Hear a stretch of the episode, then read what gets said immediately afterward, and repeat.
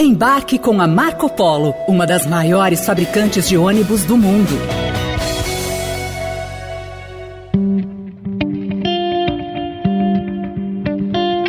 Eu acho que é mais uma nação do Moro, mas eu quero ser cauteloso. Eu vou descobrir o que aconteceu. É, é, é visível que é uma armação do Moro.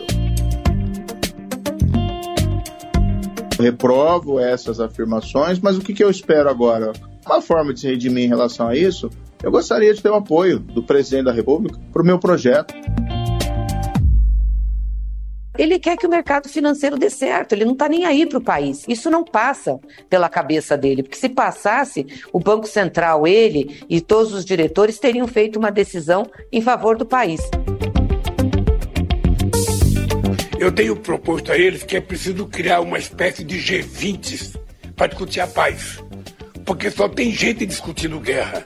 O Brasil está se colocando para discutir paz. A gente quer juntar a China, vou conversar com Xi Jinping e isso. A revelação de um esquema montado por uma facção criminosa para assassinar políticos e promotores de justiça chocou o país. Entre esses políticos estava o senador e ex-juiz Sérgio Moro, que inclusive teve sua vida destrinchada pelos bandidos. A Polícia Federal prendeu nove pessoas que arquitetaram o plano. O grupo tinha, por exemplo, uma planilha de contabilidade com gastos realizados com o planejamento e monitoramento de alvos. Em entrevista à Rádio Eldorado, Sérgio Moro pediu que o presidente Luiz Inácio Lula da Silva apoie o seu projeto de lei para punir quem planeja atentados contra autoridades. Esse apoio, segundo o senador, seria uma forma de Lula se redimir após sua declaração em que afirmou que o seu pensamento enquanto estava preso era que só ficaria bem após foder o ex-juiz da Lava Jato. Mesmo depois da repercussão negativa da fala de Lula um dia antes da notícia da operação da Polícia Federal, o presidente afirmou nesta quinta-feira que o plano do PCC de matar o senador Sérgio Moro pode ter sido uma armação do ex-juiz. Na economia, o Banco Central não cedeu às pressões do governo federal e manteve a taxa de juros em 13,75% ao ano. Com a decisão do Copom, lideranças petistas voltaram a atacar o presidente do Banco Central, Roberto Campos Neto. A presidente do partido, Gleisi Hoffmann, disse que a decisão mostra que Campos Neto não está nem aí para o país e defendeu uma mudança no comando do banco. Enquanto a base do governo briga com o Banco Central, a oposição aproveitou a oportunidade e aprovou a convocação de quatro ministros para esclarecimento sobre diversas situações em comissões da Câmara dos Deputados. O ministro da Justiça Flávio Dino, por exemplo, foi convocado para explicar sua ida ao Complexo da Maré, no Rio de Janeiro. Enquanto as coisas fervem no Brasil, Lula está a caminho da China para fortalecer laços com o maior parceiro comercial do país. Na mala, além dos acordos comerciais que visam aumentar as exportações brasileiras, o petista terá conversas espinhosas com Xi Jinping, como a guerra entre Rússia e Ucrânia e a relação com os Estados Unidos. Estes são alguns dos assuntos que guiam, a partir de agora, o Poder em Pauta, nossa conversa semanal com os repórteres do Estadão que cobrem o dia a dia da política. Estadão Notícias.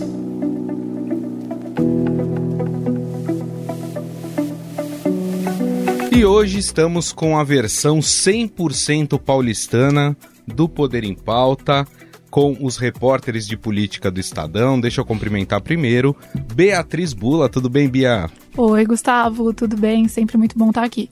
E também Pedro Venceslau. Tudo bem, Pedro? Olá, Gustavo. Saudações a todos. Bom, a gente vai abrir o Poder em Pauta falando sobre esse caso que chamou a atenção, um caso muito complicado em que se descobriu, a Polícia Federal descobriu aí um esquema para assassinar, sequestrar e extorquir autoridades públicas, sejam políticos ou servidores públicos, no caso, promotores de justiça. E entre os políticos estava o nome do senador e ex-juiz da Lava Jato, Sérgio Moro. E Moro, já, claro, usando deste caso, está pedindo uma ajuda do presidente Lula para conseguir colocar em prática um projeto de lei que pune quem ameaça a autoridade. Só lembrando que nós tivemos um timing aí que um dia antes dessa operação ser revelada, Lula deu uma entrevista em que falou que na prisão ele só pensava em foder o Moro. Vou começar com você, Beatriz Bula, sobre esse caso e acho que é importante a gente fazer uma separação, né? O que é criminal e também o uso político dessa situação, né, Bia? Exatamente, Gustavo. E quando você fala em Moro defendendo um projeto de lei, eu sempre me vem à cabeça, né, quando a gente conversa com vários especialistas de áreas diferentes, que de lei a gente está cheio, né? Normalmente sempre surge essa ideia de propor uma lei quando tem algum fato, especialmente no âmbito criminal, que muitas vezes é, já poderia ser solucionado com o arcabouço que a gente tem. Então, o Moro agora é um político, ele é um senador eleito, e é claro que ele vai entrar no debate do ponto de vista político não só em termos de repercussões é, que isso vai gerar para a própria imagem dele, e, enfim, como também do que está na alçada dele como um membro do legislativo agora. Mas como você bem falou, separar o que é a reação política do que é uma investigação criminal e uma operação de segurança pública é importante nessas horas, porque senão a gente começa a misturar várias coisas que não necessariamente estão no mesmo balaio. O timing desta fala do Lula no dia anterior à operação gerou todo esse, todo esse desconforto com relação à situação do Moro.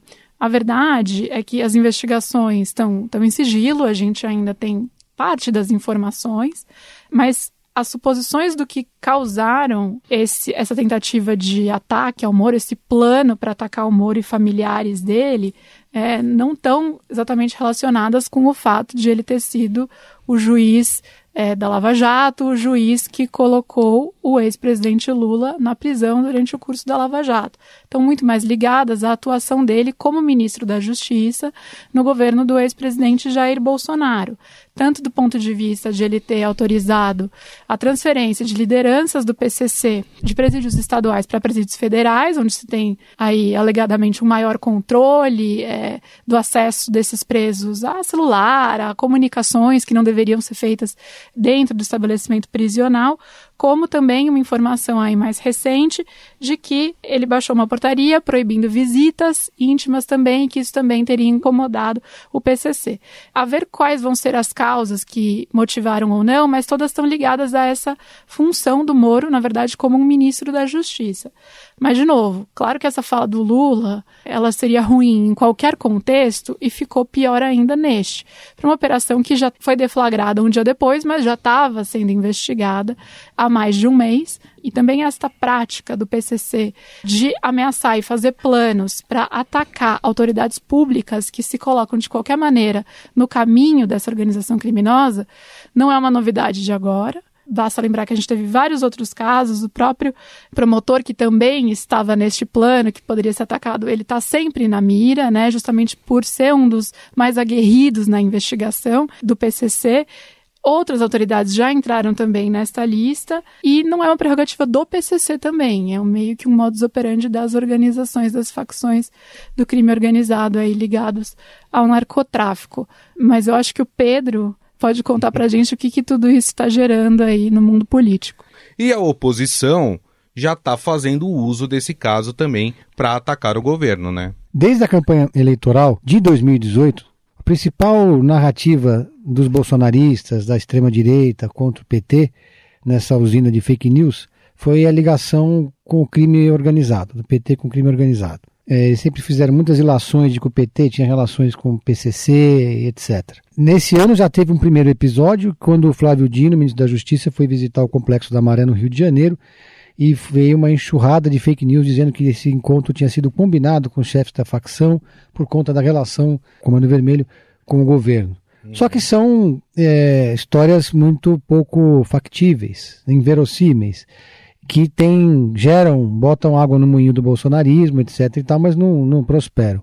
Pois bem, quando vem esse episódio, essa fala do Lula, feita numa entrevista entre amigos, num site onde que um portal que é governista, Lula ficou muito à vontade de uma entrevista longuíssima para um portal de pouca, pouca audiência e relaxou como se estivesse numa conversa entre amigos, como se estivesse numa conversa de bar e fez ali uma, digamos, uma confidência que foi essa frase. Com isso, o, o presidente conseguiu contratar uma crise imensa justamente no momento que tinha tudo para capitalizar a ação da Polícia Federal e vender a imagem de que agora a Polícia Federal é independente, tão independente que estava protegendo a vida de um senador de oposição.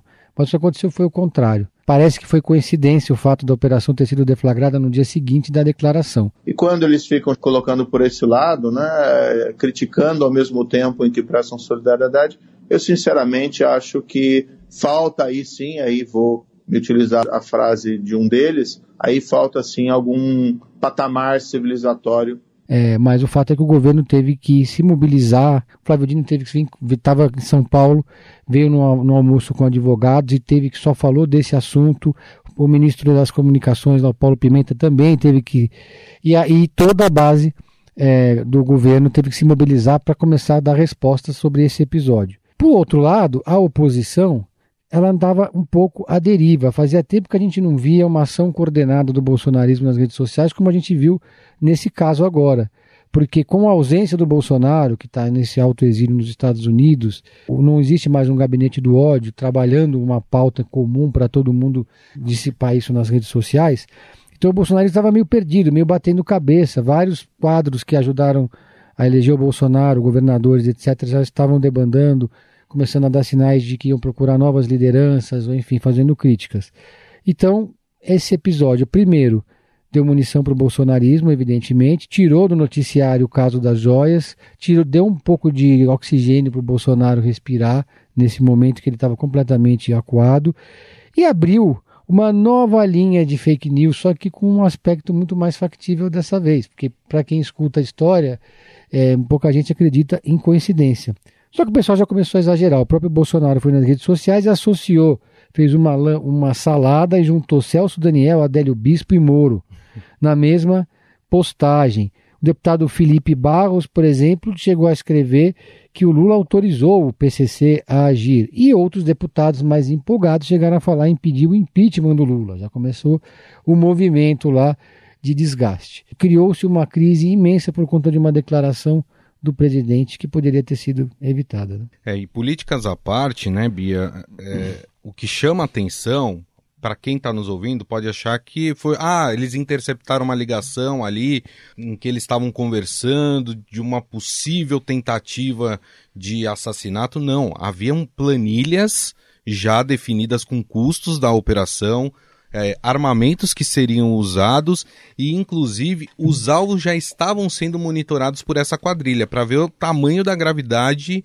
desse esquema que incluía o Moro aí como um dos alvos, né? Exatamente, é uma investigação que colheu informações bastante concretas e robustas de como esse plano pretendia se desdobrar.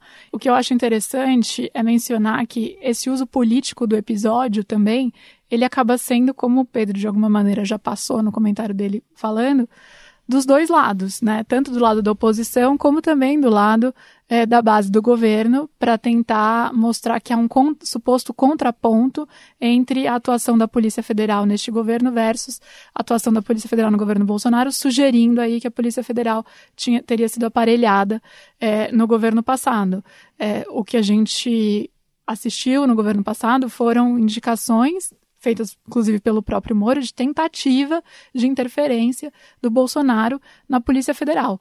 Mas também foi um órgão que atuou muitas vezes é, em contrariedade aos interesses do Bolsonaro e dos aliados do Bolsonaro.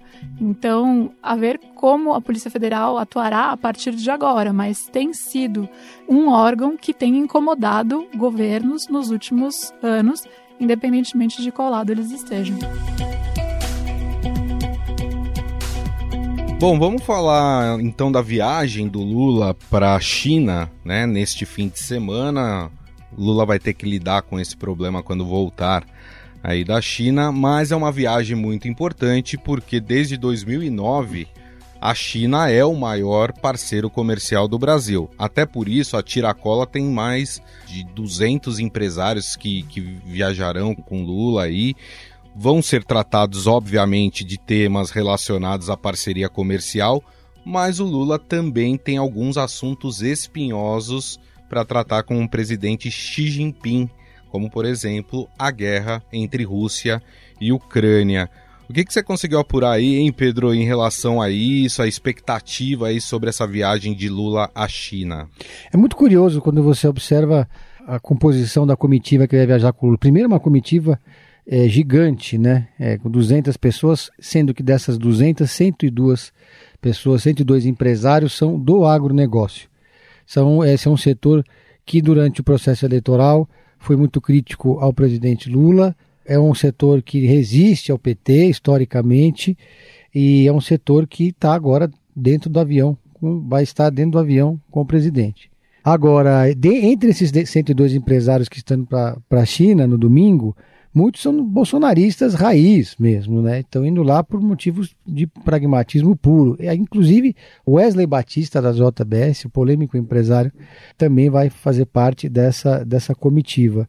Por outro lado, Lula também colocou na comitiva representantes do MST, representantes da CUT, até o, o, o Stedley, que é do MST, vai participar também, ou seja, ele juntou, como diria é, Chico Anísio, gregos e baianos dentro da mesma comitiva para ir para a China. A expectativa é imensa em torno de anúncios importantes, por exemplo, a produção de satélites na área de turismo, sobre um fundo de mudança climática que a China sinalizou que pode liberar para o Brasil na casa de mais de 20 bilhões de reais. Então, o presidente Lula espera criar uma agenda positiva nessa viagem. É, espera que de domingo em diante se fale um pouco menos sobre a declaração dele em relação ao Moro e ele possa ter o que entregar e o que apresentar. E, e é um encontro, claro, que causa também um certo desconforto nos Estados Unidos.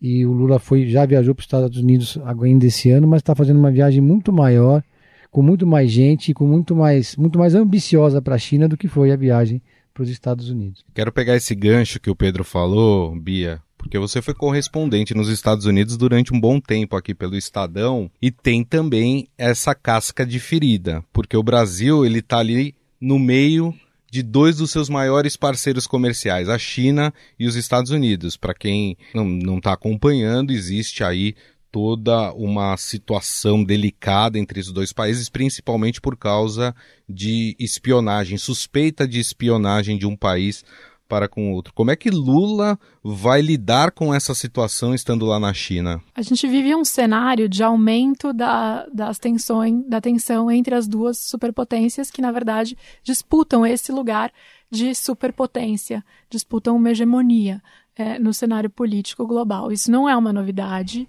isso veio se intensificando nos últimos anos, não mudou com a passagem do governo Trump para o governo Biden, nem se esperaria que mudasse, ou seja, é uma das raras questões bipartidárias nos Estados Unidos, onde tanto republicanos como democratas estão no mesmo lugar, que é o lugar de se preocupar com esse crescimento da China em termos de influência mundial também.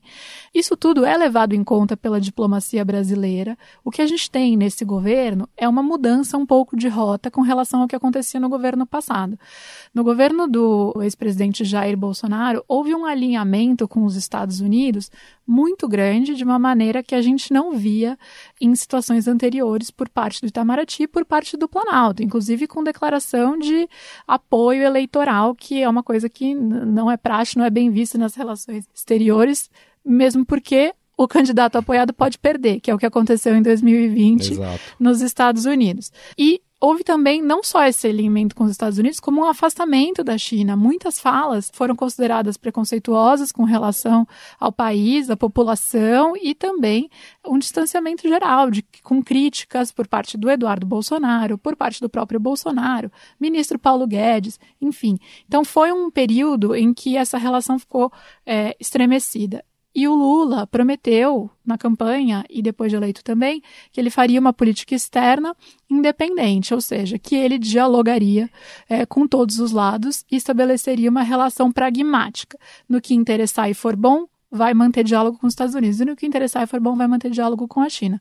Mas é claro que as duas viagens próximas assim, dessa maneira, geram uma, uma comparação.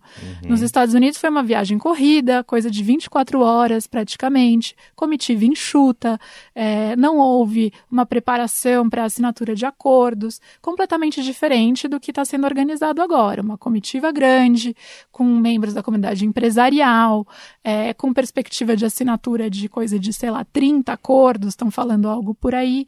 Então, assim, é claro que gera essa comparação e essa comparação gerou desconforto em Washington.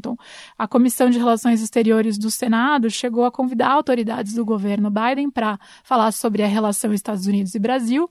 E é, o que se viu naqueles debates foi um desconforto muito grande por parte de parlamentares e também é, de integrantes do executivo é, com essa aproximação Brasil-China. Uhum. Eu acho que é, essa aproximação, enquanto ela se der no nível é, desse pragmatismo econômico, é, em termos de o que, que a China pode oferecer para o Brasil, é, vai deixar os Estados Unidos numa, numa situação de pouco a reclamar, digamos assim, porque eles precisariam oferecer algo em troca, né? Ou seja, oferecer também aumento de investimentos, oferecer coisas que suprissem esse. É, esse papel que a China vem desempenhando na região, não é uhum. nem só no Brasil. É, quando o Lula entrar e deve entrar, é, apesar de a gente saber que isso vai tornar a viagem muito mais delicada, mas quando ele entrar nos assuntos de política internacional, isso deve tornar essa visita é, muito mais suscetível a críticas da comunidade internacional. Por exemplo, na questão da guerra, é, da invasão da, da Ucrânia pela Rússia. Uhum. A China vem tentando se colocar como intermediador desse processo, mas em termos os, com os quais a Ucrânia não aceita. É, o Lula mesmo quer se colocar como esse intermediador. Então, é uma situação bastante delicada. É, eu acho curioso a gente ver que é, a gente falou de uma presença muito forte do agro, mas não é só agro que está indo nessa viagem, não são só acordos neste setor. A China, é, nos últimos anos, tem né, demonstrado que tem interesse em áreas muito mais estratégicas do que apenas nessa relação comercial aí de, com o agronegócio, e isso também é algo que levanta os sinais de alerta é, com os Estados Unidos, definitivamente. Então é um, um equilíbrio difícil. É, o governo está se propondo a, a conseguir equilibrar os dois pratinhos, digamos assim, é, nessa relação. É, eu acho que estabelecer de cara esse cronograma de viagens ajuda, de certa maneira, a mostrar que a tentativa é manter um pragmatismo, mas tratar uma viagem de maneira tão diferente da outra realmente é, gera uma sensação de que há uma escolha, há uma prioridade. Não necessariamente é isso, né? É, eu acho que quanto mais os lados forçarem a isso se tornar uma escolha de exclusividade, mais difícil vai ser para o Brasil a tentativa do Brasil é se manter em bons termos com os dois lados. Bom, Pedro, é, enquanto Lula é, tem essa preocupação em relação à sua viagem para a China, tem outros problemas é, que precisam ser enfrentados.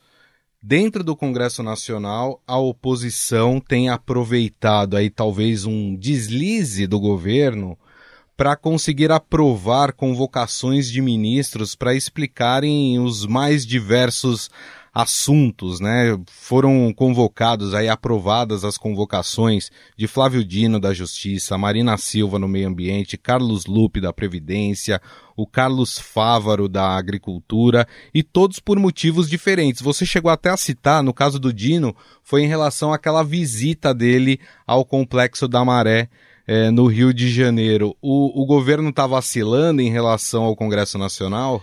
É, essa é mais uma, uma demonstração da dificuldade que o governo tem e vai ter de, de operar no Congresso Nacional. O, o PT conseguiu espaços importantes que não tinha, obviamente, no governo Bolsonaro, mas ainda assim são espaços é, limitados. Ele conseguiu, por exemplo, o comando da CCJ, com o Rui Falcão. Porém, a oposição é maioria na CCJ. Né, a oposição e partidos ditos independentes. A CCJ, a Comissão de Constituição e Justiça, é uma das mais importantes e sensíveis da Casa.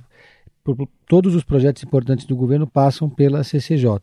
Então, existem mil e uma manobras que a oposição pode fazer para criar problemas na CCJ. Nesse caso das convocações, é, o governo é, sofreu uma derrota na Comissão de Fiscalização Financeira, quando o PL conseguiu emplacar a Bia Kicis, que é uma das deputadas mais bolsonaristas que existem no Congresso Nacional, e mais críticas ao PT e ao Diferente Lula. do Tarcísio, essa é bolsonarista raiz. Essa é bolsonarista raiz vai fazer tudo que tiver ao alcance dela para criar problemas, para desgastar o governo. Então, é, e é um cargo importantíssimo. Antes do, das, das comissões serem formadas, havia uma expectativa, e o PL vendia essa ideia das conversas reservadas, o, o PL, eu digo o Valdemar da Costa Neto, que é o dono do partido, de que os bolsonaristas não iriam ocupar os cargos mais importantes, que eles ficariam circunscritos ali ao baixo clero, porque o PL tem uma bancada enorme e eles prometeram ao, ao, governo ali que iriam privilegiar lideranças mais moderadas. Mas aí vai lá a Bia Kicis e assume justamente a comissão mais, uma das comissões mais sensíveis para o governo. Esses ministros vão ter que é, estão sendo convocados lá para é, subirem num, num palco da oposição. Por exemplo, a Marina Silva vai falar de desmatamento, o Dino, como você disse, do, do complexo do alemão. O Fávaro da Agricultura vai falar sobre MST, invasão da, da terra da, da Suzano na Bahia, e o Lupe vai falar sobre a questão dos sindicatos. São todos temas sensíveis para o governo, uma agenda sensível para o governo Lula, que vai, eles vão criaram ali um palanque. Se existem, por exemplo, o Dino é o campeão de requerimentos, são 20 requerimentos só para o ministro Fábio Dino em várias, nas 30 comissões temáticas diferentes que existem na casa. E essas, e essas convocações elas são feitas para desgastar. Então o PT, não, a base do Lula não está conseguindo criar um, uma, uma rede de proteção para o governo no Congresso Nacional, que dirá então depois que precisar aprovar projetos importantes como a reforma tributária, entre outros que vão chegar na agenda do Congresso. Muito bem. Bia, um desses assuntos que está deixando o governo sem focar tanto assim no Congresso Nacional é a pressão sobre o Banco Central em relação à taxa básica de juros. É, nós, nesta quinta-feira, aliás, nesta quarta-feira, nós tivemos a reunião do Copom e foi definido que seria mantida a taxa de 13,75% ao ano. E isso gerou uma reação muito forte de petistas, principalmente da presidente nacional do PT, Gleisi Hoffmann, é, que, enfim, fez várias críticas ao atual presidente Roberto Campos Neto, inclusive sugerindo que ele seja trocado é, do cargo. Além disso, nós temos também a questão do arcabouço fiscal que ficou para depois da viagem do Lula para a China, como a gente estava comentando agora há pouco. É, a pressão vai ser mantida, Roberto Campos Neto não vai ter vida fácil. Como é que fica essa questão do arcabouço fiscal? Gustavo, essa é uma das principais questões lá em Brasília é, e que afetam o país todo, claro é, nos últimos tempos. Há uma expectativa muito grande com a apresentação desse arcabouço fiscal que ficou para a volta da viagem da China. Antes, o governo tinha sinalizado que poderia divulgar antes da reunião do Copom, do Comitê de Política Monetária do Banco Central, até para estimular, é, no mínimo, uma sinalização de início da queda de juros. É, o que não aconteceu. Aliás, as duas coisas não aconteceram. O governo não apresentou antes de ir para a China, né, antes de, de partir para essa viagem, e o Banco Central não fez nenhuma sinalização com relação ao início de um novo ciclo aí que represente uma diminuição das taxas de juros, hoje uhum. com a Selic no patamar de 13,75%. É, há, entre o empresariado mesmo, uma sensação é, e falas públicas confirmando isso por parte de grandes empresários de que sim, é preciso, é, e nisso o Lula tem o apoio, portanto, dos empresários, de que é preciso baixar os juros, é, de que o país não, não aguenta essa taxa de juros no nível que está. É, o que o Banco Central acenou nesse comunicado é que as incertezas fiscais elas ainda estão no ar, ou seja, de que é preciso trazer esse arcabouço é, para a mesa, para que aí sim se avalie é, se avalie se é possível começar uma redução da taxa de juros ou não. Isso incomoda, claro, o governo incomoda o PT, você mencionou a Glaze Hoffman. Não há necessidade de um juro tão alto. O nosso juro real é o dobro do juro do México, que é o segundo país com maior juro real. O próprio Haddad falou que o comunicado do Banco Central era muito preocupante, é, mas a gente vê outros integrantes do próprio governo, como a Simone Tebet, falando que os juros devem recuar né, quando. É, quando ficar claro qual é a, o arcabouço fiscal. Uhum. É, então, houve uma decisão do governo de não apresentar antes do Copom, é, decisão que envolve, inclusive, questão de comunicação, de como comunicar qual que é essa regra fiscal é, para o mercado, para a população, para os parlamentares que vão ter que debater isso. É, me parece, pelos, pelas falas do Haddad, pelo fato de já terem apresentado esta regra aí para o Arthur Lira, para o Rodrigo Pacheco, né, para os presidentes da Câmara e do Senado, é, para começarem a, no mínimo, para que eles comecem a entender qual, quais são os parâmetros que estão norteando esta regra fiscal, que isso não teria sido apresentado se o presidente não tivesse de acordo já com o que foi proposto é, pela Fazenda. Mas há uma decisão de fazer isso pós-Copom. E o governo estava ciente de que essa decisão poderia sim acarretar uma manutenção uhum. da taxa de juros. Não é que pegou muita gente de surpresa. Sim. Pelo contrário. Então, é claro que a pressão vai continuar crescendo. Roberto Campos Neto foi colocado como esse grande inimigo, digamos assim, do governo, especialmente pelo PT. É, aí, nem tanto pela Fazenda, né? Há uma divergência é, clara de como a classe política é, e essa ala mais política do governo tem lidado com o tema, na comparação com o time econômico, com o próprio Haddad, é, mas eu acho que estava dentro, isso estava dentro do cenário. O que é, virará um problema, eu acho, me parece para o Campos Neto aí sim, é se apresentada a regra fiscal, hum. sendo ela bem recebida e aprovada no Congresso, o Banco Central, na sua próxima reunião, ali em maio, é, aí sim mantivesse taxa de juros, não fizer uma sinalização de início de um ciclo de queda dos juros.